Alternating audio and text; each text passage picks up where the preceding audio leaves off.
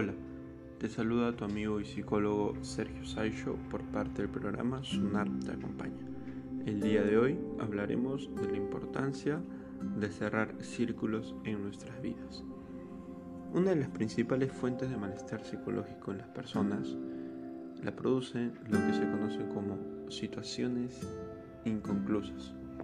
Estas aparecen cuando una persona se siente triste, dolida, enojada o resentida hacia una persona o situación y no encuentra la manera de poder resolver sus propios sentimientos.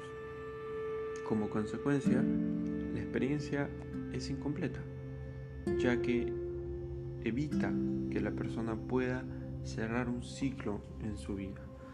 Muchas veces las personas invierten una gran parte de su energía para poder lidiar con estas situaciones, lo que hace que le quede poca energía disponible para hacer frente a otras nuevas situaciones.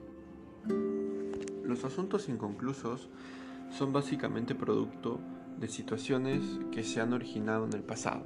Son conflictos internos que cada persona tiene, que cada persona arrastra.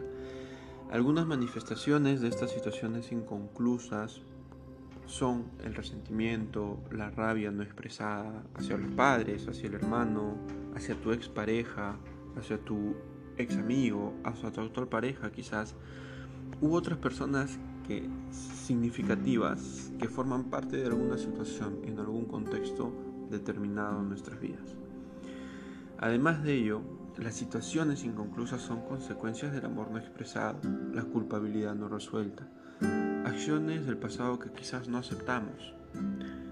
Para poder darle fin a esa situación inconclusa, la resolución puede implicar que otras personas o algunos aspectos de uno mismo se vean nuevamente involucrados, con el fin de poder cerrar este vínculo o este problema que hemos venido arrastrando a través de muchos años. Para poder entender un poco mejor estos ciclos, estas situaciones inconclusas, es importante mencionar seis puntos. El primer punto es el punto de la sensación, la necesidad. Por ejemplo, cuando una persona tiene una situación inconclusa, una situación no resuelta del pasado y quiere cerrar el círculo, lo primero que se da o lo primero que nota esa persona es una sensación, una necesidad de decirle algo a una persona.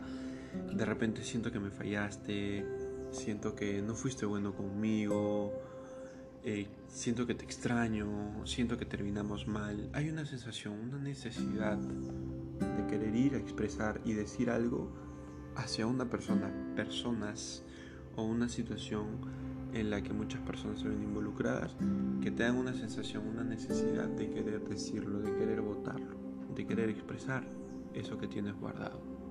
Luego viene el siguiente paso, que es la toma de conciencia, donde empieza la persona a ver e interpretar estas necesidades de una manera diferente.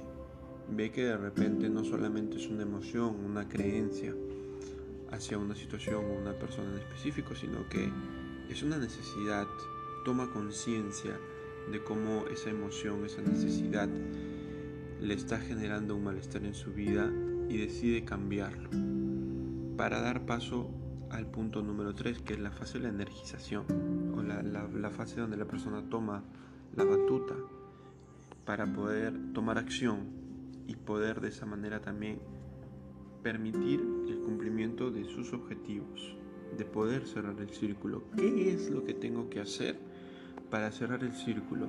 ¿Con quién tengo que hablar? ¿Qué tengo que decir? Son algunas de las preguntas que surgen en la fase, número 3 para dar inicio a la cuarta fase, que netamente es la fase de acción o interacción constructiva hablar con las personas que formaron parte de esa, de esa situación en tu vida. Eh, probablemente esa persona ya falleció, bueno, le podemos escribir una carta, ¿no? Siempre siguiendo una estructura, una estructura en la que la persona primero probablemente empiece escribiendo la carta, reclamando todas las cosas que quisiera reclamarle a esa persona. La segunda parte de la carta puedes escribir muchas cosas de la cual tú le pides disculpas por aquellas cosas que de repente sientes que tú te equivocaste y nunca, nunca pediste una disculpa. En la parte número 3 de la carta viene la parte de la gratitud. Le das las gracias por lo que tú quieras o sientas que debes agradecer, siempre orientado a un aprendizaje. En el caso de que la persona siga viva, que la persona, bueno, probablemente se hayan alejado, etc., también puedes usar la, la fase 5, que es la fase del contacto con la persona, para poder dialogar, para poder expresar lo que no pudiste sin la necesidad de repente de volver a tener la relación que tenían antes, simplemente con, la, con el objetivo de poder aclarar las cosas y de que uno mismo se sienta mejor para poder dejar ir ese, ese, ese acontecimiento que nos trajo algunos problemas, nos hizo sentir mal emocionalmente por, por mucho tiempo o por poco tiempo. Luego de la fase del contacto, de haber expresado lo que sentimos, de haber buscado la manera más idónea de poder hacernos escuchar y sacar eso que tenemos guardado dentro de nosotros mismos, viene la última etapa, la, etapa número 6, que es la etapa de la satisfacción o realización. Esta etapa se da cuando hay un equilibrio emocional a raíz de una solución que le hemos dado a esa situación inconclusa. Por ejemplo, si una persona siente que de repente algún hermano le jugó mal, le falló y de repente por orgullo o de repente por algunos otros problemas no lo expresó y simplemente tomó, decidió tomar distancia y alejarse, ¿cuánto tiempo, cuántos años está con esos sentimientos en uno mismo sin expresarlos?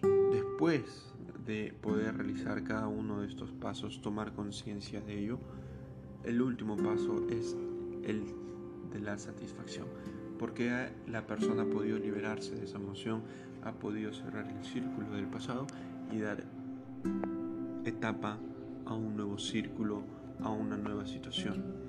Es importante mencionar que cuando hablamos de situaciones inconclusas, de cerrar círculos, lo más importante siempre es tratar de cerrar el círculo orientado a un aprendizaje.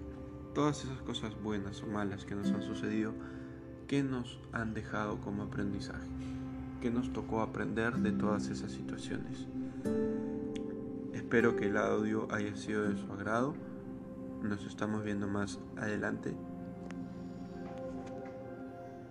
Atentamente, tu amigo y psicólogo Sergio Sayo por parte del programa Sunar te acompaña.